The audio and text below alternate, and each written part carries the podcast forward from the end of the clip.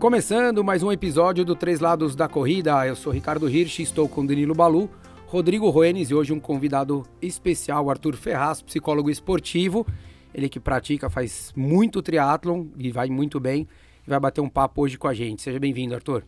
Obrigado, Ricardo, pelo convite. Tamo aí. Legal, que bacana. Vamos lá, a gente até postou é, ao longo dessa semana aqui que a gente ia conversar com o Arthur e vieram várias questões, a gente vai fazer um formato um pouquinho diferente dessa Dessa vez a gente vai desenvolver um, o, o, papo em cima das dúvidas que o pessoal que acompanha a gente é, vai falando. E óbvio que tem muita coisa do que a gente já falou, até já vou entrar numa primeira aqui, que é perguntando é, como é que faz pra, a primeira, Balu, essa daqui é para você. Vamos, ó, em vez do Arthur que vai responder, o Balu.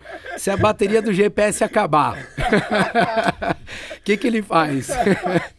Não, brincadeira à parte, é porque o Balu ele já teve um problema. Duas vezes que ele usou o GPS, as duas vezes o GPS duas deixou ele na mão. Duas vezes que eu corri uma prova com o GPS me deixou na mão. É isso, então não, não usa nunca mais, nem nunca chega perto mais, do meu. Não, Ó, eu venho gravar sempre, pra seria, não dar zica. Seria teimosia minha fazer mais uma prova de GPS. Ô, Balu, isso não te deixa na mão. Ah, não. Ah. o, o Timex. O Timex Iron Man, 1992 do Rodrigo. Mas enfim, Arthur, é, eu acho que ele, a gente fala aqui do GPS, né, quando ele acaba, mas eu acho que se estende um pouquinho a quando você acaba tendo um problema que não está muito é, ao seu alcance, ou está fora ali do. Não, não é cansou, não é tão enjoado, é alguma coisinha externa. Como é que, que, que você recomenda? Como é que você trabalha com os atletas? Ou como você faz até com você mesmo? Então, Ricardo, eu acho que essa é uma questão muito importante para todo tipo de atleta, né? Que é a questão de lidar com imprevistos. Então, o tempo inteiro, e quanto mais complexa a prova, então, uh, você passa de uma prova de 5 km, é muito mais controlável do que uma prova de 10, uma meia maratona, uma maratona ou uma ultra maratona. A possibilidade das coisas darem errado, desde você ter uma bolha no pé, o seu tênis rasgar, o seu GPS acabar a bateria, ou você perder um ponto de, de alimentação, de hidratação, ela é muito real. Então, quando o atleta planeja a prova, ele não só precisa se planejar do ponto de vista uh, estratégico, de pace, de ritmo, de ritmo mas também de como ele vai lidar com alguns imprevistos, como é que ele vai ser capaz de se adaptar e criar um novo plano a partir daquele momento em que ele se encontra, seja isso dentro do ritmo, da capacidade de esforço dele, seja de qualquer outro problema. E você faz esse exercício, assim, com os atletas que você trabalha, ou até com você mesmo, de pensar ou de estimular o atleta. Falar, pô, cara, não, não adianta você só pensar, né? Porque a gente ouvia muito no, no começo, acho que da psicologia esportiva, aquela coisa, ai, mentaliza, você na prova, bem, um dia bonito, você se sentindo bem. Legal, isso é bacana. Mas assim, se você acha que muitas vezes só olha para isso, na hora que vem um revés desse, muitas vezes eu acho que você, se a pessoa não, não, não, treinou ou ela não pensou nisso, eu acho que a chance dela é, praticamente, não é parar a prova, mas acabar a prova dela é muito grande. Então acho que você faz esse exercício normalmente com os atletas ou com você mesmo de pensar, putz, se furou o pneu, o que, que eu tenho que fazer, aonde estão minhas coisas? Você começa a pensar essas coisas ou não? Sim, eu acho que tem dois lados. Eu acho que um é o planejamento, então uh, se acontecer esse problema, o que, que eu faço? Se furar o pneu, o que, que eu faço? Uh, de situações mais controláveis. Uh, outro ponto é o da adaptação em si. Então, você desenvolver a capacidade de nunca ficar preso em um, em um referencial só. Então, eu tenho o meu medidor de potência, mas eu preciso estar atento a como minha, minha frequência cardíaca funciona paralelo à potência, como o meu pace se adapta a essa potência. E aí, no momento em que algum desses outros elementos falha, eu preciso também ter um treinamento de readaptar uh, o meu plano e aí usar outro referencial. E isso tem muito a ver também com a tranquilidade, a ansiedade ou a pressão que o atleta cria nessa no momento da competição. Então, quanto mais tenso, quanto mais sob pressão, menor é a capacidade, a flexibilidade do atleta para se adaptar a essas situações. Se ele cria uma situação de muita ansiedade, ele vai uh, ser cada vez menos capaz de ser flexível. Então, ele vai passar a prova inteira tentando ligar e desligar o GPS ou o medidor de potência, ao invés de uh, mudar o seu referencial. É, e, e para quem corre, né? É, por exemplo, a Maratona de Chicago é uma prova que prega peça em todo mundo que vai, porque até o 16, se eu não me engano, quilômetro, o GPS não funciona direito porque os prédios são muito altos. Então, por mais que lá o GPS normalmente funcione melhor, mas até o 16 os atletas eles com as cegas. É trabalhando na sensação, na percepção de esforço, que eu e o Balu a gente a, adora falar e a gente insiste muitas vezes olhando para a corrida, que é fundamental ter isso, né, Arthur? Você também está aqui para. É uma outra referência, né? Você não olhar o GPS, se ele está marcando 4, 4 e 15 ou 4 e 30, tanto faz, mas para quem treina bastante, você consegue ter essa sensação, né? Você sabe se Exato. você está o ritmo que você está ali. Você ter essa outra referência é fundamental, né, Balu? Sim, sim. É, até porque o GPS é coisa nova. Né, quando a gente olha pro, pro historicamente, o, o, acho que foi em, é, acho que nos anos 90 que a, a, Chicago, não vou lembrar o nome do britânico, que bateu o recorde mundial em Chicago correndo sem relógio. Esqueci o nome dele. Em Chicago é, foi. A, que, que, ano que foi? Você lembra? Acho que foi 90, não foi antes de 94, foi lá para 89, 90. Ele correu não vou lembrar agora o nome do, do britânico, depois, depois a gente lembra, eu deixo nos comentários. É, ele corria sem relógio. Ou seja, pô, o cara bateu o recorde mundial correndo sem relógio. Então, ou seja, o, o GPS ele é uma ferramenta nova, que o Arthur bem disse, mas você tem que ter esses parâmetros. Eu, as pessoas acham que eu tenho que eu acho que o GPS faz mal. Eu não acho isso. Eu acho que quando você fica muito dependente, é isso que o Arthur está falando. Quando você fica muito, muito dependente, você perde outras referências. Ah, não tem prédio lá? Beleza, você pode correr no cronômetro, tendo, obviamente, feedback a cada quilômetro. Quando a pessoa está treinada com a percepção de esforço, não adianta ela largar, ah, o GPS não está pegando, mas eu estou aqui numa respiração, num padrão de respiração que é incompatível com 42. Você tem que fazer os ajustes o quanto antes, porque senão você estraga a prova lá na frente. Não, e o GPS às vezes marca para mais rápido também, ele não marca só para mais Sim, lento. É, verdade, né? porque, verdade. porque as pessoas só, só, gostam de falar que ele está pior, né? Ou ele marca mais distância do que a prova tem, é que... ou ele está marcando mais lento do não, que você está correndo. história de assim, ele está marcando a tua velocidade, mas ele não, não, ele não tá marcando se você está correndo na linha na, na blue line, na, azul, na linha azul. Então você pode correr 1.100 metros, ele marcar 4,30, só que quando você passa aquele quilômetro deu 4,40. Oh, mas que deu, deu errado? Sim, você não tangenciou. Então acaba te traindo um pouco. Agora, Arthur, vamos outra pergunta aqui. Antes, antes da pergunta, Vai lá. Ô, Arthur, mas isso também é um sinal de, de força do atleta, né? Essa capacidade de improvisar, de, de improvisar um plano novo. Por exemplo, no, foi, acho que foi no Rio que o Mofara caiu na primeira volta, do, na, no começo dos 10 quilômetros. Foi, foi. Né? foi. No, no, Rio, nos 10 mil, o Mofara caiu em uma das, das primeiras voltas, ele caiu. De repente, todo mundo atropela o cara. O cara que era o favor, super favorito a ganhar os 10 mil, sei lá, em 2, 3 quilômetros de prova, assume a última colocação porque ele tomou um rola. Né? Ou seja, e que estar na última dele. colocação para ele não era um problema, o problema era ele cair, né? Ele porque cair, se a gente for pensar fisiologicamente, todos nós aqui, os quatro correm, no nível do Mofara, óbvio, natural. Sim. Né? Com leveza. Não, eu não, eu tô no nível do Kipchoge. ah, desculpa aí. Mas assim, é, como é que, como é que você acha que. Isso é força também do atleta. Força no sentido de ser uma força mental do cara. Falar assim, ó, beleza, os, o, todo o plano mental que eu tinha aqui foi por água abaixo, que eu acabei de tomar um rola. Teve um outro maluco que perdeu tudo. a sapatilha, não foi também? Que correu é, ah, acho que as últimas tem. duas voltas sem sapatilha, até um pé com, um pé sem. Mas acho que é isso, né, Arthur? Acho que entra num, num, num, poder interno que o cara tem e desenvolve muito grande. Sim, vem nas, na, na categoria das habilidades mentais. Então, é, é se manter é, frio diante de uma situação altamente tensa. Se manter concentrado diante de uma situação em que as, as distrações ou a divisão de foco dele é muito, muito exigida é ele ser capaz de se adaptar a situações que mudam o tempo inteiro e que ele precisa se reorganizar e refazer toda a sua estratégia.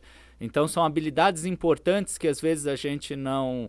Uh, não considera, mas que fazem parte, assim como habilidades físicas, habilidades psicológicas, habilidades uh, estratégicas uh, para formar um atleta completo. Você é a favor daquela coisa do é, de, de, ter planos assim para a prova? Então você identificar, ah, vou fazer uma maratona, então você tem um plano, um realista, um otimista um pessimista, e de repente isso já facilita para o atleta se também se situar. Putz, tô, tô num dia que não tá legal, ou deu vontade de eu parar para fazer um xixi, eu perdi tempo, então eu vou ter que sair do meu plano otimista para o realista ou do realista para o pessimista. Você acha que isso também pode ajudar o, o quem está ouvindo a gente aqui a, a, a, entender e a começar a praticar um, um, caminho que possa ajudá-lo nessas provas? Sim, com certeza. A gente está falando de, uh, dessas habilidades mentais, então eu, eu diria que um atleta uh, sofrer um problema altamente inesperado na prova e ser capaz, ser capaz de reorganizar toda a sua estratégia e o seu planejamento, é algo que, assim como as grandes performances atléticas, depende de um, de um sujeito, atleta único. Uh, não é simples assim, não é fácil para qualquer um fazer.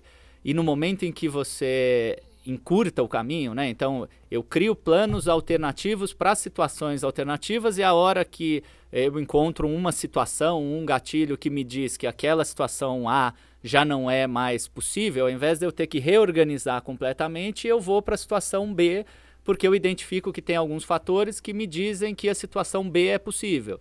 E aí eu já tenho um plano todo todo feito. É, isso daqui entra até numa das perguntas que o cara fala, pô, por que o trigésimo sétimo quilômetro da maratona é super difícil, até tem um outro aqui, deixa eu ver se eu acho, acho aqui, mas falando dos, das partes dos quilômetros, como é que faz para administrar? Eu acho que entra muito nisso, né? De você já ter claro para onde você tem que migrar, como você vai se comportar a partir do momento que você vê que aquele objetivo que você tinha já não vai mais ser alcançado. É, é isso, né? Exatamente. E acho que em diversos momentos a gente, o que, que a gente consegue perceber? São diversos sinais que o nosso corpo, que a prova nos dá, e a gente tem uma forma de interpretá-los que, que nos diz qual o comportamento a gente vai a gente vai ter diante daquilo. Quanto mais esses sinais são, são esperados e mais a gente sabe como o nosso corpo vai responder, a gente tende a manter a nossa confiança, tende a manter a nossa, a nossa concentração, o nosso foco. Quando há uma divergência entre esses sinais, então, ah, eu esperava estar bem, uh, só que eu estou muito cansado. Eu esperava que nessa hora eu não tivesse problema, mas eu estou tendo um problema. Aí muitas vezes é, exige que o atleta tenha um, um, replanejamento dessas situações e aí se ele estiver preparado para isso, ele faz isso mais rápido e não perde tanto tempo. Legal. A gente tem uma outra pergunta aqui bacana. É, como é que quais ferramentas que você sugeriria ou, ou o que, que você fala para as pessoas que acabam é, indo treinar é, após um dia, meu, estressante ou péssimo de, de, trabalho. Então, aquele dia que, sei lá, o cara que está no, no, no, trabalhando no mercado financeiro, o Bolsonaro resolve falar, e mais o Trump junto, e o maluco da Coreia do Norte também, e o cara quase morre até às seis, sete da tarde, da noite, e daí ele vai ter que correr depois. Que que você, como é que você fala pro cara, meu, como é que você trabalha? Que, que gatilho que você tem que usar aí pro cara conseguir virar a chave e não simplesmente falar, meu, vou tomar uma cerveja, um vinho e vou relaxar? É, eu acho que essa é, é, é, uma situação complicada, né? Eu, eu, reconheço o quanto. Muitas vezes eu treino à noite também, eu sei o quanto depois de um dia cansativo você começar uma, uma atividade que, por mais que seja prazerosa, ela. o, o cansaço mental do dia vai cobrar o seu preço.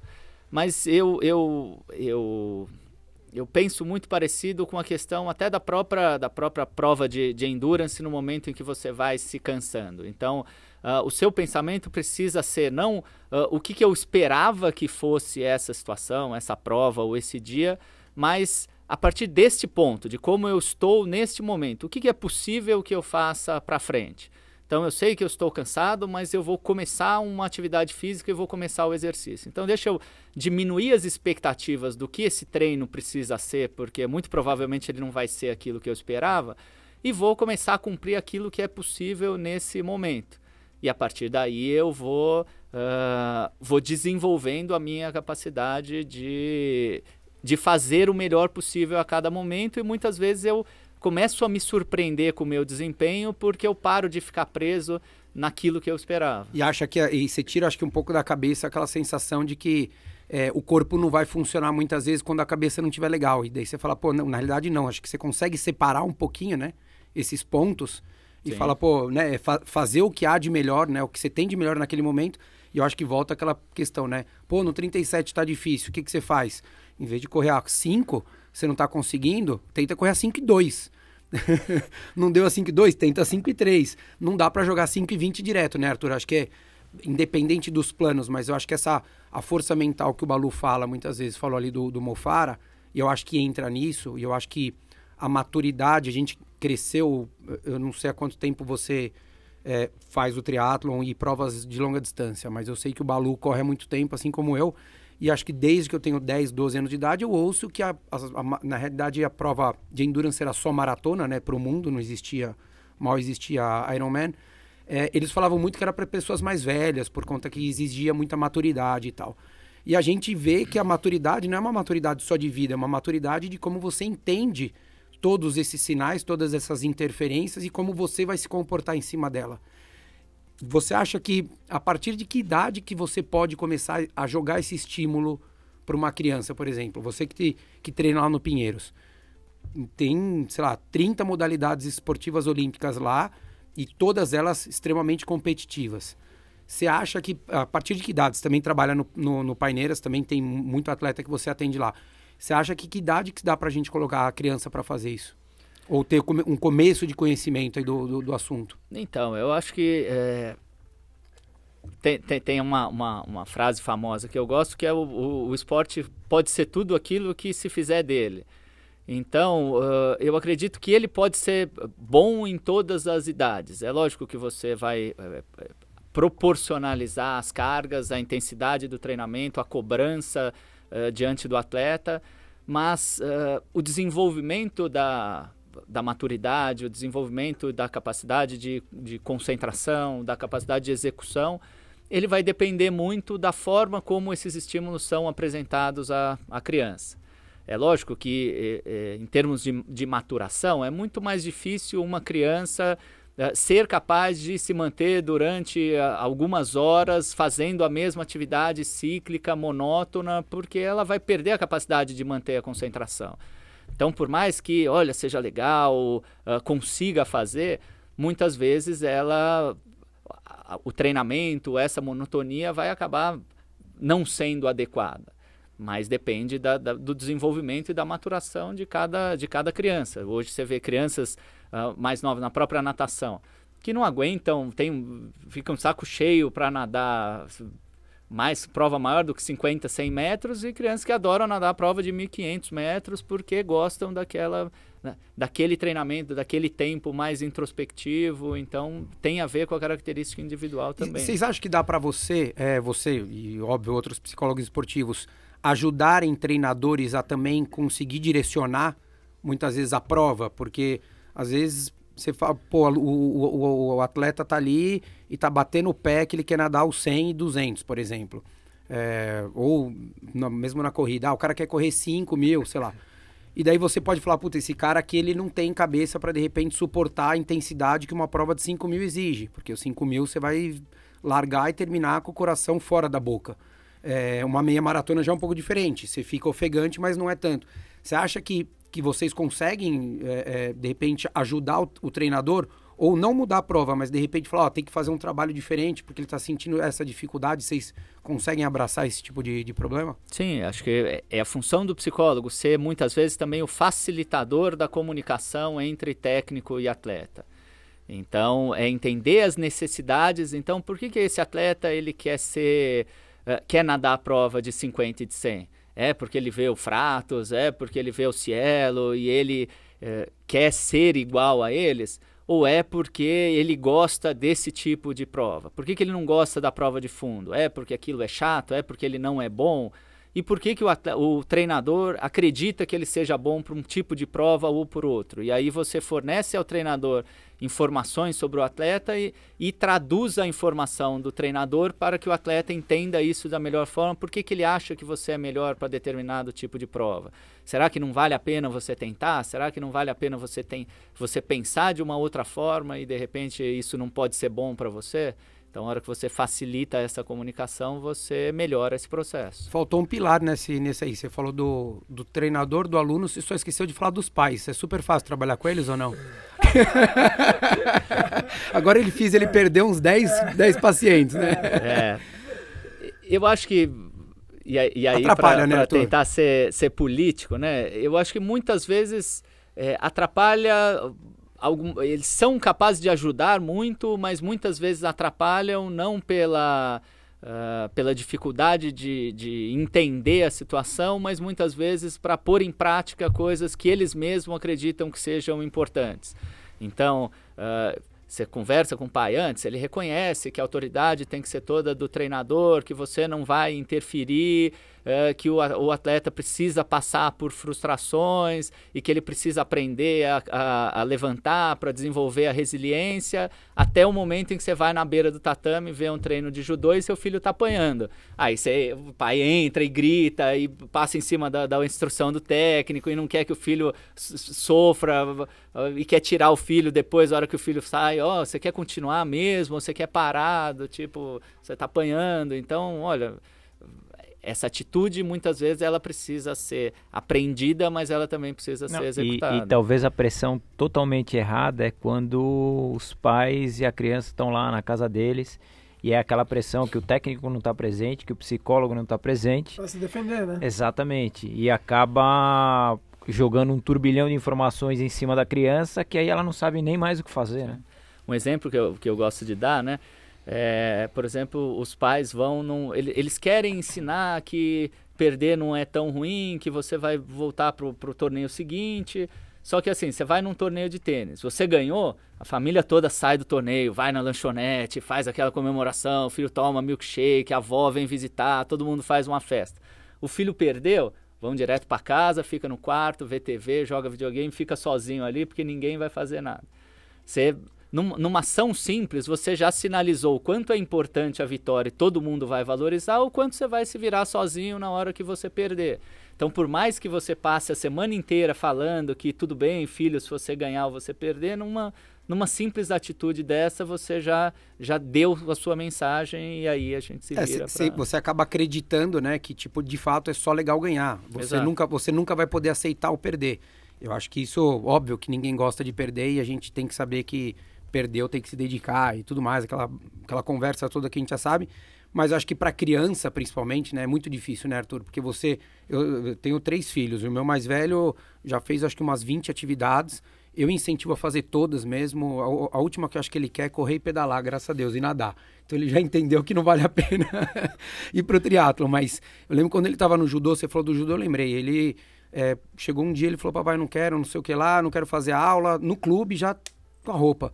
E daí eu falei pra ele, falei, beleza, você não quer fazer? Ele falou, não. Falei, beleza, então você vai falar com o Sensei Alexandre. Não, fala lá. Falei, não, não vou falar, não sou eu que tô fazendo judô, você que vai lá falar.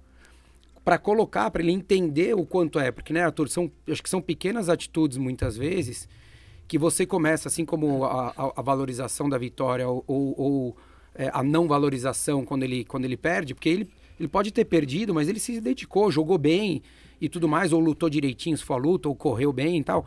Só que você muitas vezes você acaba tirando aquela, aquele desenvolvimento que você vai ter. E sem colocar uma carga. Eu falei, beleza, vai lá, eu vou com você. Mas quem vai falar é você que vai falar com o sensei. Então você acha que acaba colocando muitas coisas. E eu acho que é esse que é o grande problema. Acho que os pais muitas vezes eles não conseguem é, deixar o filho numa situação onde ele consiga é, crescer sem. Com, acho que não, não é pré-julgamentos, mas acho que sem o medo das coisas, né? Porque assim, ele, eles têm medo, a criança acaba tendo medo, né? É muito inesperado essas situações. Se hoje adulto tem medo de chegar, aluno meu não tem coragem muitas vezes de chegar e falar que vai parar de treinar comigo com 40, 45 anos de idade, você imagina uma criança de 8, 10 anos de idade. Né, Ou as crianças que se atende. Sim, eu acho que é, é, é muito importante essa, é, essa situação, porque eu acho que hoje a gente tem uma tendência de tentar, e, e os pais em geral, de evitar o, a frustração e o sofrimento ao máximo dos seus filhos. Então, o que eles começam a fazer é, é, expor cada vez menos o filho a situações, a possibilidades de frustração, imaginando que, olha, se o meu filho não se frustra, ele vai se tornar uma criança mais confiante. E o que a gente vê é completamente o oposto. Quando você não tem a possibilidade de se frustrar, a, própria possibilidade passa a ser um medo. Então a criança tem medo de tudo. Ela chega para competir, ela está morrendo de medo, ela está super ansiosa porque, poxa, e se eu perder? Apesar eu... de estar bem treinada. Exato, mas só de eu ter a possibilidade de perder, que é o que o esporte traz e venceu de perder, eu vou. Isso pode ser um risco muito grande. Como é que eu vou lidar com isso? Eu não sei se eu tenho recurso de lidar com isso. E aí você vê crianças muito ansiosas e uh, Isso valorizando... falando de criança, mas adultos também, né, Sim. Arthur? O, o, medo da derrota não é a derrota de não ser campeão. A derrota muitas vezes é falar assim, poxa, vamos voltar ao assunto rede social. Ah, eu tô postando todos os meus treinos que eu tô correndo a, sei lá, 4,30 quilômetro. E daí na hora da largada, esse cara fala, isso eu não conseguiu 4,30. Porque daí ele deu a cara a tapa. E no dia que ele não entrega isso, ele não posta. Exa não, ou, ou, Porque ele só posta a ou às vezes até posta, mas daí vem. em- todo mundo tem suas histórias, todo mundo tem seus problemas, mas muitas vezes vem a desculpa que o cara arruma, mas muitas vezes antes da prova ele já não ia fazer, né, Arthur? Eu acho que o cara ele, ele já vem com aquele medo de, putz, e se não for? Cara, Eu, eu prometi uma coisa e não vou conseguir entregar, né? Exa- é por, Isso por isso que eu adoro falar assim, é- meu, vai lá isso e faz o que dá. É o isso que é o Arthur comum, falou, né. Arthur? Acho que vai lá e faz o seu melhor e, e tá tudo certo. Se foi 4,30, ótimo. Se foi 4,20, melhor ainda. Mas não, um, é- é- acho que essa cobrança, eu acho que gera esse, dá esse. É um ciclo negativo, né? Exatamente. Quando- até, até perguntaria, quantos dos seus alunos você já não chegou um dia e falou, olha, hoje você vai fazer um teste de 5 quilômetros e ele não ficou apavorado que, poxa, se eu pioro meus 5 quilômetros em comparação ao teste que eu fiz semana passada ou mês passado, como é que eu vou lidar com isso? E não, poxa, hoje, essa semana, eu vou contextualizar o cansaço que eu tenho, a carga de treino, e aí, se melhorar, eu tenho um parâmetro, se piorar, eu tenho outro parâmetro, e eu vou tratar isso como um teste para que o meu treinador ah, adeque a planilha de treino à minha capacidade. Não. O teste de 5 km vai me dizer se valeu a pena todo o esforço que eu tive no último mês E ou se sempre- eu vou jogar tudo isso fora. E sempre tem que ser melhor, né? Na cabeça, normalmente, das pessoas, sempre tem que evoluir. Elas não entendem a parte que o, que o Balu também bate na tecla aqui, que é a, a- a periodicidade que a gente tá e a carga que muitas vezes tem que se fazer a- os treinamentos. Uma outra pergunta aqui que eu acho muito legal é o, o que fazer com aquela vontade de não treinar quando passou a prova, objetivo? Porque tem muita gente que fala, ah, é a depressão pós-maratona, pós-Ironman e tal, né? Eu não tenho, graças a Deus, porque eu adoro treinar, eu prefiro treinar do que competir, mas o que, que você recomenda para essa galera que entra nessa, nessa onda aí da ou da preguiça, ou enfim, do, do, do da, dar uma acomodada? É, eu acho que é, que é bastante comum, né? Acho que sempre quando a gente investe muita energia mental, física também, mas mental em uma atividade e, e completa ela, você tem um, um desgaste grande e muitas vezes uma necessidade de, de resetar, digamos assim, essa, esse, esse foco. Então, às vezes, eh, existe uma demora em você voltar, às vezes, por mais que você goste de fazer aquela atividade, que você curta treinar, que você curta sair para correr. Então, assim, eu acho que primeiro o atleta precisa reconhecer isso e aceitar que ele vai ficar ah, um tempo sem treinar, De- ou sem ter essa vontade de treinar. Depois, ah, eu acho que ele precisa se, eh, se suportar nos, nos hábitos. Então, olha, é algo que eu sempre faço, algo que é importante para mim. Então, eu vou porque isso se tornou um hábito e vai se tornar um hábito. E também porque ah, eu vou revisitar os meus motivos para fazer essa atividade. Então, ah, eu faço atividade só por conta de uma competição. Então, muitas vezes, se o cara quer uma competição, ah, eu quero um índice para Boston porque não porque eu gosto de correr, e porque o índice para Boston vai significar que eu evoluí a um determinado nível que me permite eh, competir uma prova dessas, mas porque todo mundo fala que se eu sou corredor de maratona eu preciso classificar para Boston. A hora que eu classificar, isso ali vai ser um, um alívio. Nossa, ufa, eu consegui. Pô, aí é muito difícil ter a vontade, porque você, você, você muitas vezes não gostou do processo, você gostaria de ter o resultado. A hora que o resultado chega, você perde o sentido na atividade.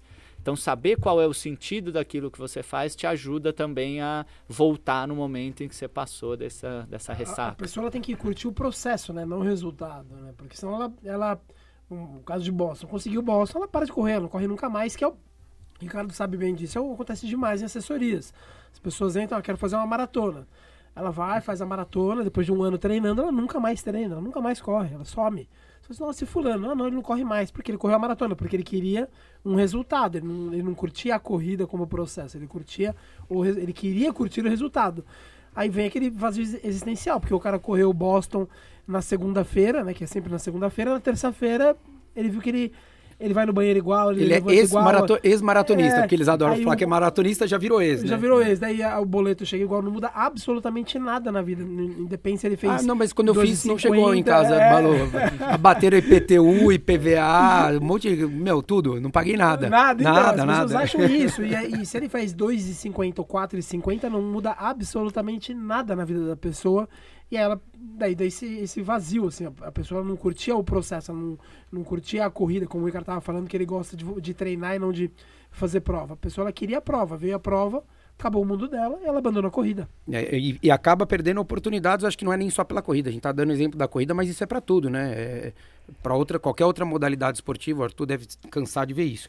Uma outra coisa legal aqui que, que mandaram, falando sobre autossabotagem, como é que evitar isso? Sendo que, né, aquela coisa do diabinho e do anjinho, ou em treino ou em prova, porque muitas vezes, né, as pessoas acham que quem corre uma meia maratona por uma hora e vinte, acha que esse cara não, esse cara é genética, ele, ele vai lá e ele faz, ele, e ela não sabe que na realidade, eu, pelo menos eu acho que essas pessoas que correm muito forte, elas vivem muito mais com o diabinho falando para, já deu, do que o diabinho falando vamos lá, acelera.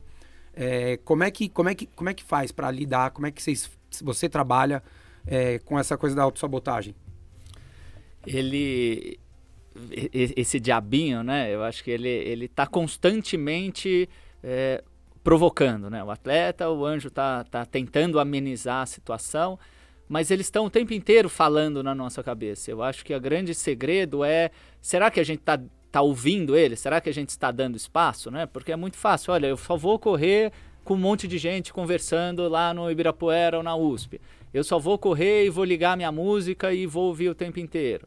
Poxa, quantas vezes esse atleta saiu para correr sozinho e resolveu prestar atenção nos pensamentos dele? Ele subiu na esteira e não ligou a televisão, não ficou olhando pro, pro, pro gráfico super moderno da esteira dele, mas ficou pensando, assim como a gente fala da percepção de esforço. Quantas vezes você desligou tudo e prestou atenção em como o seu corpo estava respondendo, no, na frequência da sua respiração, na dor nas suas pernas, uh, no, na, no, na frequência do seu coração uh, os pensamentos funcionam da mesma forma. Se a gente não para para prestar atenção neles, e não só pensamentos, mas sensações, sentimentos, emoções, a gente se torna refém uh, de como eles vão uh, agir diante da gente. Então, uh, numa, numa situação competitiva, e eu digo, na hora que você está sofrendo ali no quilômetro 35, se você já não foi capaz de criar um argumento forte o suficiente para rebater esse diabinho, você não vai encontrar ele no quilômetro 35 da maratona. Então, ele já, esse argumento já precisa estar tá pronto antes. A certeza de que você uh, quer fazer aquilo, que você vai passar por aquele sofrimento, que você tem essa capacidade, tem que vir antes. E aí, a hora que aparece a dor, aparece o cansaço, aparece o pensamento negativo, você consegue argumentar de forma muito mais fácil uh, e racional com esse tipo de pensamento. Senão você se torna refém desse lado emocional que vai falar que você não consegue, que está difícil, que está muito cansado. Ou que você já se convence que já está bom, né? Você fala, não, tá bom, vai, não dá para correr a 4,50, 5 tá bom, né? Rodrigo, mas na verdade rola é. direto, né? Em, em treinos e provas longas, eu acho que a gente passa muito por isso, né? Acho que todo mundo aqui já fez é isso. É, eu acho que a, a cabeça o tempo inteiro fica trabalhando essa variação. É, a, na maioria dos casos, você acreditando, forçando aquela situação que você consegue manter. E é onde você é vencido pelo, pelo seu psicológico, né? É, eu, eu, eu costumo dizer muito que eu acho que quem tem que fazer, quem quer fazer prova longa, é, longa eu já acho que meia maratona, para cima acho que já dá. Eu acho que essa pessoa ela, tá, ela tem que querer muito vou usar o termo do Balu, tem que querer muito sangrar. É, porque se ela não quiser, ela não vai chegar onde ela pode chegar. Porque todos aqui já fizer, é, tentaram fazer prova bem feita, a gente acompanha atletas que a gente conhece de próximo, e a gente sabe que para você fazer uma coisa bem feita, seja o cara que nunca correu os 10 abaixo dos 50 minutos, se ele quer fazer, ele tem que ter muita vontade de carregar um sofrimento. Né, Arthur? Eu acho que você vê, você vê um, um, eu, eu costumo brincar que eu acho que é muito pão de ló é, na criação. Daí a gente já repara. Então, você olha aquele cara assim, você fala, Ih, esse cara aqui eu já sei que. Não é, não é denegrindo, não. É, é você olhar a característica mesmo. E você fala assim, ó, esse cara aqui, eu sei que na hora que apertar, ele vai esmorecer. E tem cara que você fala, pô, na hora que apertar esse cara aqui, ele vai envesgar, mas ele não vai arredar o pé. Você acha que tem um pouco de passado, é, de vivência, de brincadeira, de estímulos esportivos, de competição na criança, é, do que os pais de repente desenvolvem? Você acha que tem um, um, uma base que, que vem de lá de trás para ajudar isso? Eu acho que tem, tem características individuais, acho que desenvolvidas uh, uh, na sua história, desenvolvidas geneticamente, desenvolvidas com base em, em experiências específicas, mas tem muito a ver uh, e acredito sempre com o sentido que aquela prática faz para o atleta. Então eu gosto de desmistificar essa, essa coisa que muitas vezes se fala e às vezes até a gente fala dentro do, do esporte de endurance, né, que uh, o atleta ele gosta de sofrer. É, eu, não, eu não diria que ele gosta, não é um prazer masoquista de sofrer, mas ele entende que o sentido daquele sofrimento é muito maior do que o momento do sofrimento em si. É, o prazer final que ele vai ter depende daquele sofrimento. Exato, aquele sofrimento significa que ele está se tornando um atleta melhor, que é, ele está se desenvolvendo muito bom, é muito mais. Bom isso, muito bom isso, porque isso me remete ao Renato Canova, treinador Elite, do Baldini, enfim. Isso, treina os kenianos, ele quando dentre muitas das, das, entrevistas, uma, uma vez perguntaram por que, que os quenianos eram melhores. Ele falou, todo mundo fala, ah, até altitude, genética, isso e aquilo. Ele falou, não, porque eles querem mais. O queniano corre bem não porque ele gosta de sofrer. É que ele é. Ah, ele vem de um país paupérrimo, aquilo faz sentido para ele. Então aquele sofrimento no treino e na prova faz sentido para ele, porque o, é, é, é, um processo que vai mudar a vida dele. Eu também acho, concordo com o Arthur, acho uma bobagem quem fala que o, o, atleta gosta de sofrer, gosta eu, nada. Eu acho que ele não gosta, eu acho que ele tem que aprender a conviver com o sofrimento. Ele sabe né? que não, ele sabe que é inerente, o sofrimento ele é inerente à corrida. Não tem como, é, não tem como querer nadar sem me molhar, gente. É, é, e hoje a gente vive uma loucura, a gente vive uma loucura em, no, nos não. Não, não, não. você teve eles... uma não, você já teve várias, Balu. O quê? Loucuras. Não, não, não, As pessoas vivem uma loucura de que, ah, não, eu vou tomar isso e é, pra, porque isso vai melhorar 10%, esse tênis vai melhorar 4%, esse daqui vai recuperar 2%, porque a pessoa não quer sofrer. Ela quer, ela quer trocar tudo por equipamento, por pílula, por shake, por bota de compressão. Porque, ou seja, ela quer nadar sem se molhar. Fala assim, filhão, para correr bem, o sofrimento é inerente à atividade. Ninguém gosta, os quatro aqui já correram maratona, tudo mais. É, ninguém gosta de sofrer, ninguém é bobo aqui. A gente gosta de ficar no sofá. Eu gosto de ficar na praia, é. ter 28 graus, cervejinha na mão. Isso aqui, ah, não, eu quero correr bem, não quero ir pra Boston, vou ter que, vou ter que sangrar, vou ter que treinar forte. Então, isso que ele tá falando é, é, é muito legal, porque mostra uma, a maturidade do atleta de falar, não, o sofrimento ele faz parte de algo que eu busco. Não é um desejo. Senão, pô, não precisava nem correr, pega uma faca e fica rasgando a perna. O sofrimento é... vai sofrer também. Não é baleia azul, é balu azul agora. Mas o que, o que eu acho também é que você é, cria, cria esse sentido no, no sofrimento e aí você, muitas vezes o, o atleta ele acha que, é, quando a gente fala de percepção de esforço, que a hora que sofre ou que dói está errado. Então, de novo, a gente vai lá para o 35 da, da maratona.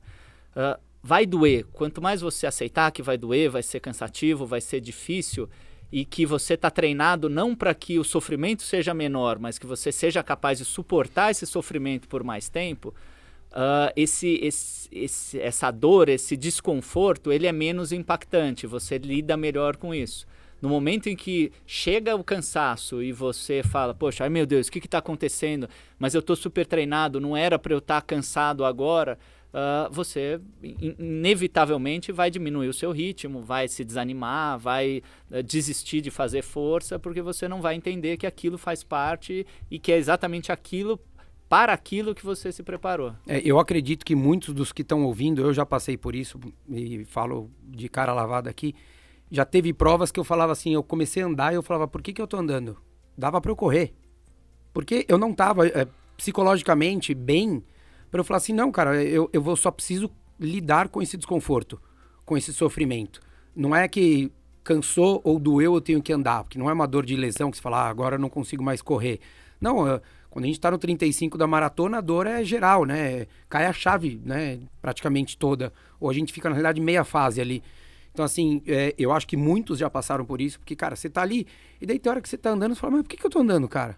Dá pra correr. Daí você volta a correr. Daí você fala, porra, eu sou um Zé Ruela. Mas daí dá dois minutos você tá andando de novo, né?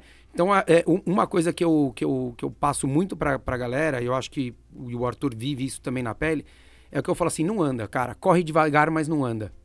Porque eu acho que mentalmente é muito difícil, né, Arthur? Eu acho que você reverter essa situação. Porque o prazer que te vem na hora que você tá azedo, você dá aquela andadinha, cara, é cocaína.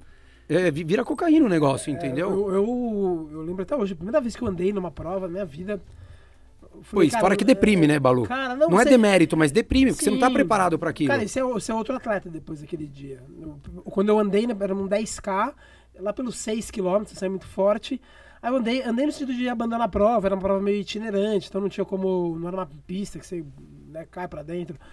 Eu falei, nossa, acabou, cara, porque é igual cocaína, você parou, você tá lá no ritmo de 10k, você para e anda, falei, nossa, cara, eu quero fazer isso de novo, cara. Eu não vou sair daqui. É, É isso. Então, e é terrível, porque daí de novo entrar naquilo que o Arthur falou muito bem, que meu, você tem um sofrimento, não, eu não quero sofrer, eu quero é, esse prazer da, da caminhada que, que me traz todo conforto, prazer, tudo mais.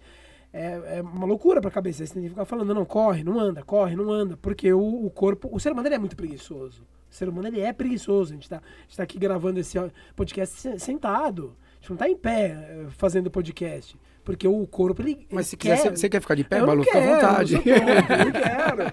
Quando, quando eu entrevistei o Jim Carnazzi, ele fez de pé a entrevista. Ele falou assim: você se incomoda a gente fazer de pé? Eu falei, eu me incomodo, mas vamos embora, né? Vou falar não pro cara. Mas eu acho que é, você tem um, um componente até, até mental que você alimenta muito um, um grande sabotador no momento em que você faz isso. Porque você ah, ensina né, a, a- a- a sua, sua mente de que você tem um, um botão de saída fácil para o sofrimento máximo. Então, assim, ah, eu estou sofrendo muito, ah, pô, eu parei, eu ando. Eu estou sofrendo muito, eu, eu desisto da prova. Então, começa a ser cada vez mais difícil você lutar contra isso, porque toda vez que você tiver num sofrimento grande e numa possibilidade de frustração, então no começo é, ah, tô com muita dor, tô enjoado, tô passando mal. Depois é, eu tô muito cansado. Depois é, ah, eu já não vou fazer o tempo que eu gostaria. E daí cada vez motivos menores vão ah, justificando você acabar com o sofrimento imediatamente, parar a prova e desistir. É, Por isso que eu falei, Arthur, da, da- daquele dia em diante eu, eu era um outro atleta. Eu sei disso, porque eu, eu, eu descobri que havia o recurso de parar a prova. Eu nunca tinha parado numa prova, nunca, nunca tinha parado. Parei nesse dia, eu falei, cara, daqui pra frente é outra história, porque toda vez que, que tiver doendo, você fala assim, ah, é só parar. Não acontece nada. Você parou, abandonou a prova, óbvio, você perde a, a, né, toda aquela a- aquele prazer de terminar, de ter um tempo bom, mas você tem um prazer enorme, que esse é um pecado que o Ricardo falou bem, porque você tem um enorme prazer quando você para também. Você tem um prazer que não é tão grande quanto bater um recorde, por exemplo, mas você tem um prazer, aí você vai passar o resto da, da sua vida esportiva tendo esse, essa luta mental. É, eu vou até é, tirar essa dúvida com o Arthur, eu não sei como é que ele interpretou isso, com certeza ele também acompanhou. Se a gente pegar 2015 em cima disso que o Ricardo falou, que o Balu falou, de a gente entra numa zona de conforto, ah, eu vou andar nesse momento, depois eu vou continuar, e aí isso acaba virando talvez uma rotina na perna final de prova que você fica anda, para, anda, para e poderia estar correndo. É, a gente viu que 2015, o primeiro ano que o Frodeno ganhou no Havaí, é, eu me lembro muito bem, ele subiu ali a Palane, quando estava próximo do posto de hidratação, ele foi andando, colocou a cabeça no balde, na maior tranquilidade, saiu andando, ali literalmente ele perdeu um tempo. Talvez, certamente mentalmente, ele estava preparado para aquela condição. E depois ele repetiu ah, na K a mesma situação. É, nesse caso do atleta profissional, isso é um é, é o preparo forte psicológico, aonde ele tem o controle da prova que ele pode fazer isso, ou naquele momento aquilo fugiu do controle, mas ele sabe exatamente o que fazer para passar por essa situação. Então, eu acho que é, tod- todas as situações elas podem ser ah, uma fuga ou elas podem ser um recurso. Ah, no momento em que você desenvolve isso como recurso, você pode usar isso a seu favor. Então, ah, e aí, me desculpe os treinadores, não entendo muito de corrida, mas, por exemplo, você fala para um aluno, olha, você vai ah, correr uma milha e você vai caminhar durante tanto tempo. E aí você vai fazendo isso porque Faz parte de uma estratégia. vai fazer parte da sua estratégia por qualquer motivo que seja. Ah, aí o, caminhar vai se tornar um recurso que ele vai usar a favor dele porque N motivos, ou porque ele tem uma lesão, ou porque aquilo faz parte de alguma estratégia, de algum motivo. Ah, assim como o, Frodeno, você chega e sobe aquela palane, ah, é um momento em que você tem a oportunidade de subir 10 a 15 batimentos do normal que você está e que você vai continuar a estar, e que talvez não seja. n- não vale a pena você se desgastar tanto, é mais fácil você subir ou talvez até caminhar para que esse, essa frequência não suba tanto que você no final dela possa se resfriar e garantir que o seu corpo vai, vai estar resfriado para sair para correr todo o trecho da, da Queen K que é muito duro. Então ele possivelmente usou aquilo como recurso e aí eu vou estar pronto e vou estar confiante de que eu posso correr o tempo inteiro e não vou precisar me preocupar mais com a frequência muito alta, em baixar isso, em em concentrar tanto na técnica ou no meu resfriamento, porque eu já fiz isso naquele momento. Então, me pareceu muito um recurso. Na prova que ele fez Frankfurt um ano antes, ele. Aí não, aí ele teve câimbras, aí ele teve problemas, teve que andar, aí foi uma, uma um, algo que ele precisou fazer e não algo que ele é, usou a favor. Tem, tem, tem duas histórias que são muito legais, é, que são bem antigas no, no triatlo, é diferente. A, a corrida na maratona no, no Ironman é diferente de uma maratona isolada, principalmente se a gente for pensar para o profissional, é, é, é, é, praticamente inconcebível você imaginar um cara profissional parando na maratona para enfiar a cabeça num balde, independente da temperatura da prova, ou andar num posto de hidratação. Né? Não cabe. A gente vê que na hora que o cara perde 50 metros numa maratona isolada, ele, ele não vai recuperar, ele não vai chegar. Mas essas duas histórias, uma é muito antiga, foi numa prova de início, o Mark Allen saiu, se eu não me engano, acho que era meio na época, é, não tinha inteiro ainda. E ele saiu acho que 25 minutos atrás do, do primeiro, ou 20 minutos atrás do primeiro. E ele, na cabeça dele, ele já falou: Eu sei que eu não consigo correr constantemente pro tempo que eu preciso fazer para chegar nesse, no primeiro. Eu não lembro que era o primeiro, mas era um, um maluco que pedalava insanamente. E ele foi o tempo inteiro nessa meia maratona fazendo fartlek. Então ele, cara, três minutos porrada pro que ele conseguisse um minuto moderado. E ele passou o cara faltando 200 metros. Então assim, é, faz parte de uma estratégia da leitura do cara, dele saber lidar com tudo que está em volta dele, para ele saber como, como ele vai conduzir aquilo ali. Só que, para fazer isso, assim como o Frodeno fez em 2015, o cara tem que se conhecer muito bem. Porque não pode ser uma situação de desespero simplesmente, o cara falar, eu não sei como é que eu vou correr depois. Na cabeça dele, não nem dizer, era óbvio que ele ia parar, se refrescar e ia voltar para correr no mesmo ritmo ou melhor. Porque ainda dá aquela sensação de prazer. E um outro cara, uma vez que ele fazia, isso daí começo dos anos 2000, ele fazia maratona no Ironman, todas as maratonas que ele fazia, ele fazia correndo e caminhando. E todas as maratonas ele corria para 2h59. Então ele falava, eu sei que eu não consigo correr para 4h15 constantemente, no, no, no, eu não vou aguentar os, os 42 nesse ritmo. E daí ele fazia correndo e caminhando a prova é inteira. Uma estratégia, né? Era uma estratégia. E daí isso não mexe. É diferente da história do Balu, ou como a minha, quando a gente andou no meio da prova, que a gente andou porque a gente azedou. Né? Azedou, daí você, em vez de você azedar e falar, puta, vou azedar menos e vou correr devagar, você não tem um plano B, como o Arthur falou. Você, você só estava acreditando que aquele plano A ia acontecer, que ia dar tudo lindo. E daí, na hora que não deu, o diabinho veio e falou assim: ah, brother, aperta o botão aí, vai para vai casa, desencana, vai comer a pizza lá da transição, que tá tudo certo. Então, acho que são, são coisas que. Acho que é o que o Arthur falou.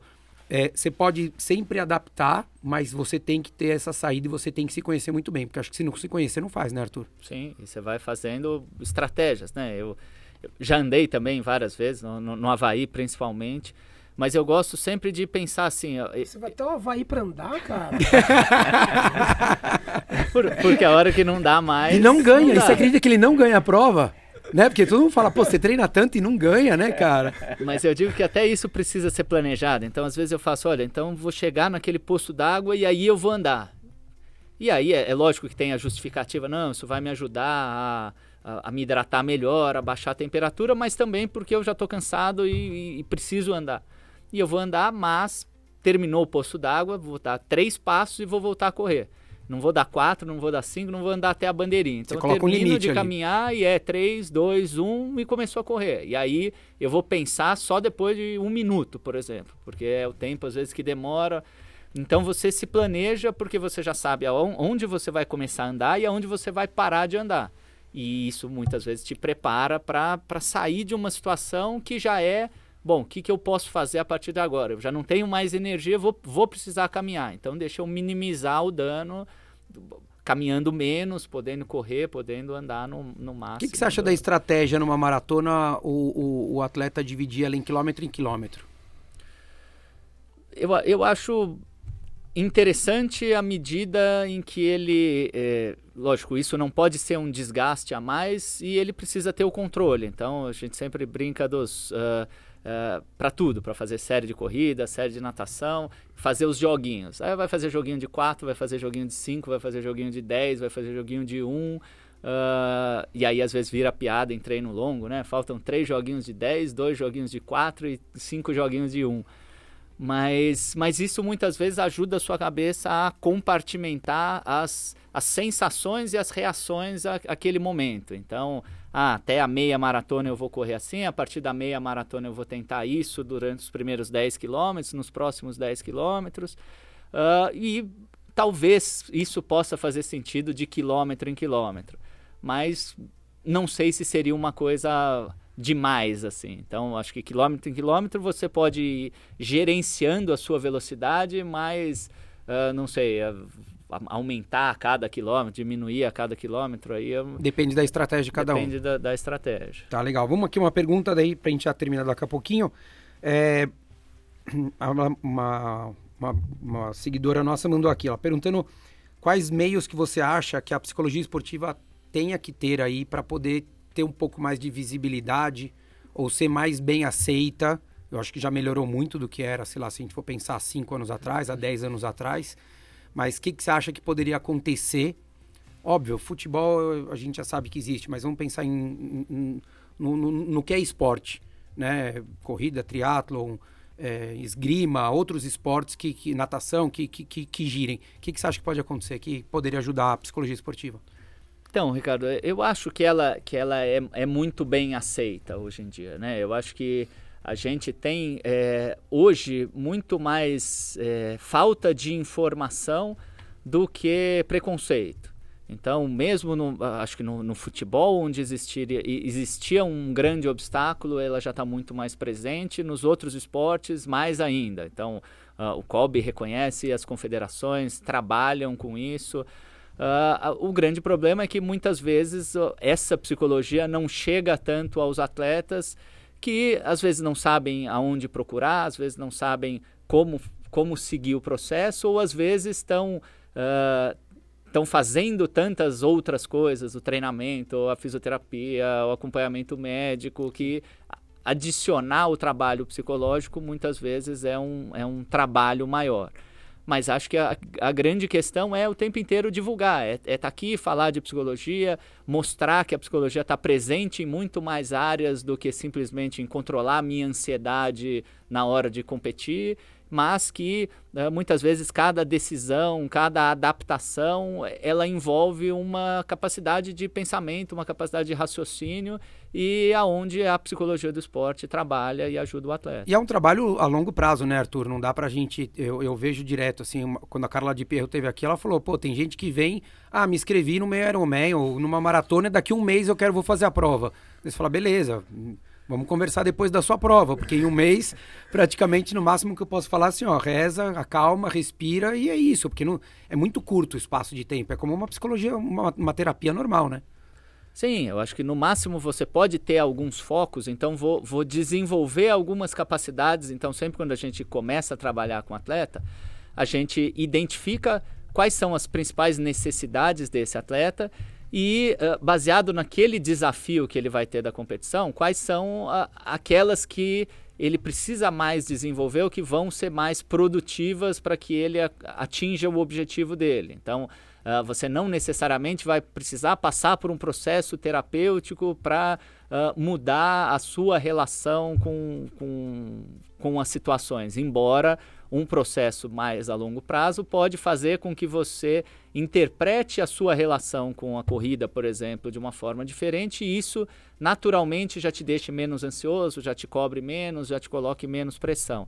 Mas ele pode ser mais focal, mas ainda assim ele depende de uma adaptação. Você vai falar um trabalho de nutrição, por exemplo, ele também não vai ser, olha, semana que vem eu vou fazer uma maratona, eu quero um plano, porque você não vai ter tempo para mudar um hábito, para adaptar não, O próprio algo, treino, você... a própria corrida, né? Você não vai desenvolver nada em duas, três semanas. Exatamente. Não é um negócio que é muito a longo prazo. Rapidinho, como é que você vê a porcentagem do que é cor, do que é treinamento e o que é cabeça para uma maratona ou um Ironman? Para uma pessoa que vai completar primeiro. Uhum. E, e, eu, eu acho a pergunta complicada e, e gosto sempre da resposta da, da Carla que ela fala que, que é 100% físico e 100% mental.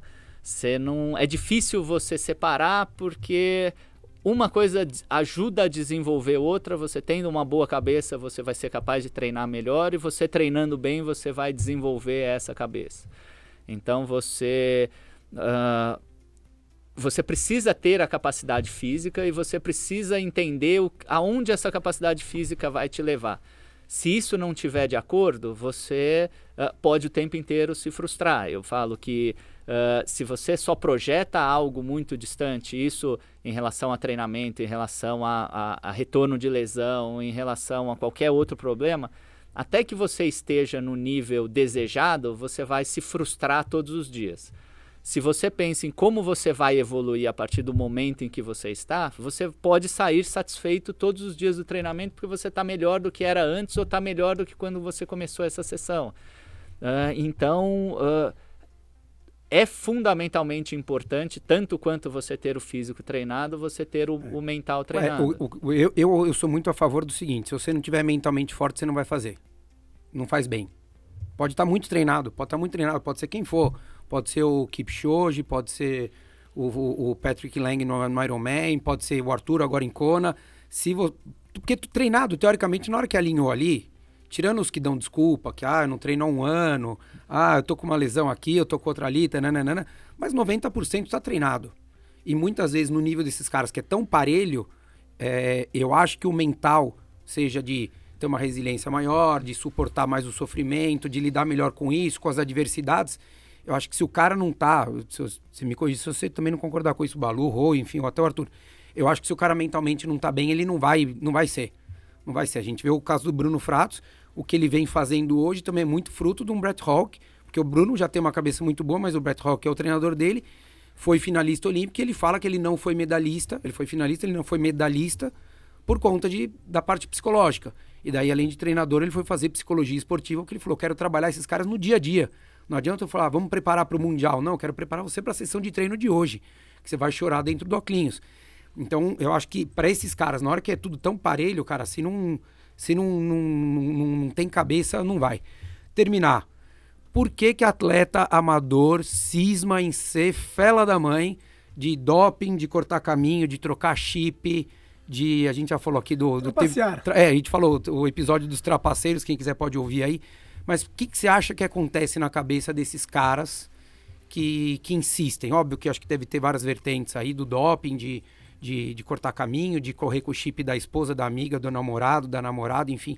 O que, que, que, que a psicologia pode ajudar a explicar isso aí, Arthur, pra gente? Eu acho que é, é muito fatoria, multifatorial essa, essa situação. Então, Uh, eu acho que entra muito do que, do que vocês já falaram aqui, da questão uh, do ego, da questão de que você, uh, você alimenta, tem cada vez mais oportunidades de alimentar o seu ego no momento em que você tem as redes sociais hoje, você tem uma visibilidade grande.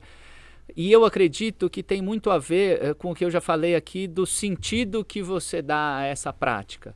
Então é você trocar o, o, o o sentido do, do desenvolvimento e da sua capacidade pelo sentido simplesmente da conquista. Então, é assim, eu tenho um tempo no site que diz uh, 2 horas e 59. Eu não sou capaz de correr uma maratona 42,2 uh, quilômetros em, 3, em 2 horas e 59.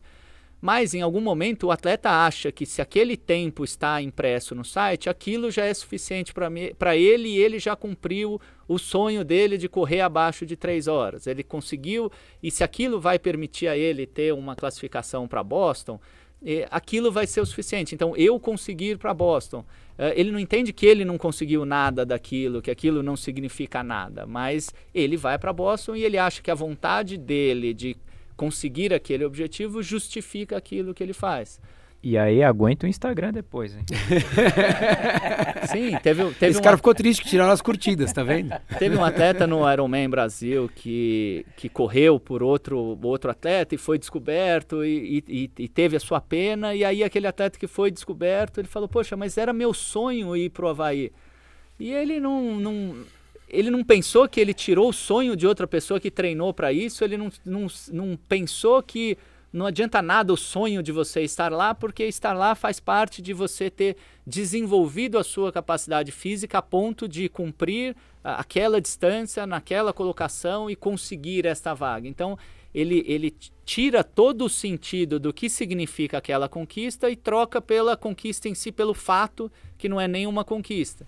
E aí ele passa a buscar cada vez mais esse fato que é o, é o prazer imediato e não o prazer da conquista e do desenvolvimento de um processo. E aí o meu prazer imediato é o meu post e o número de curtidas. Aí o meu prazer imediato é saber que eu tô largando lá, é os meus amigos acharem que eu sou bom e completamente fora de contexto e fora de sentido, mas para algumas pessoas na cabeça faz sentido. Você acha que é um pouco de falta, volta para o começo do programa, de frustração? Do cara aceitar, por exemplo, eu sei que eu nunca vou correr uma maratona para 2 horas e 29. Tô, tô chutando, chutei alto porque daí eu sei que é impossível mesmo. É, eu aceito isso. Agora eu sei que se eu começar a tomar o que um monte de coisa, monte de coisa que, que um monte de gente toma, pode ser que eu corra. Se, se minha canela de vidro aguentar, pode ser que eu corra, mas você acha que falta isso? O cara aceitar que, tipo assim, cara, eu não sou, desculpa o termo, eu não sou fodão. Eu não sou o cara que vai correr para 2,29. Ou eu não sou um cara que vou conseguir pegar uma vaga para uma prova X. Ou eu não vou ser um atleta olímpico. Você acha que falta frustração na vida desse cara lá atrás para ele aceitar e falar assim, cara, eu não vou ter tudo que eu quero. Infelizmente, a vida é essa. É, falta, falta lidar com esses próprios limites de uma forma de uma forma mais positiva, né? Eu acho que uh, a gente também vive num mundo onde dizem pra gente que é muito feio aceitar os limites porque tudo é possível. Então que se você você passa a ser um perdedor se você não aceita os limites. E muitas vezes é, é aceitar, a partir do momento em que você aceita os limites, que você está pronto a chegar no seu máximo do seu potencial. E não fingir que você é o máximo e aí justificar é, é, ações injustificáveis para chegar naquele objetivo, dizer para os outros que você chegou naquele objetivo. Então, é, é perder esse sentido da própria realidade. Legal, gostei, boa, vou usar isso daí. Valeu. Última pergunta pro, pro Arthur, você vai estar tá lá em Kona agora fazendo mais uma vez. Quem que você acha que leva no masculino e no feminino? Ah, eu sou tradicionalista, eu acho que esse ano ainda Frodeno e, e Riff ainda são os, os favoritos. É, mesma aposta. Boa, isso aí. Valeu, galera. Obrigado, Arthur. Obrigado pelo seu tempo aí. Tomamos bastante seu tempo. Atrasamos sua natação, mas vai lá, arrepia. Tamo na torcida, cara. Opa, agradeço o convite. Um abraço a todos e é um prazer participar desse, desse programa que eu ouço toda semanalmente no, no carro. Valeu, cara. Obrigado. Valeu, valeu um Balu. Valeu, Rô. Obrigado, galera. Valeu, gente. Um abraço. Curtam aqui, comentem. Valeu, abraço.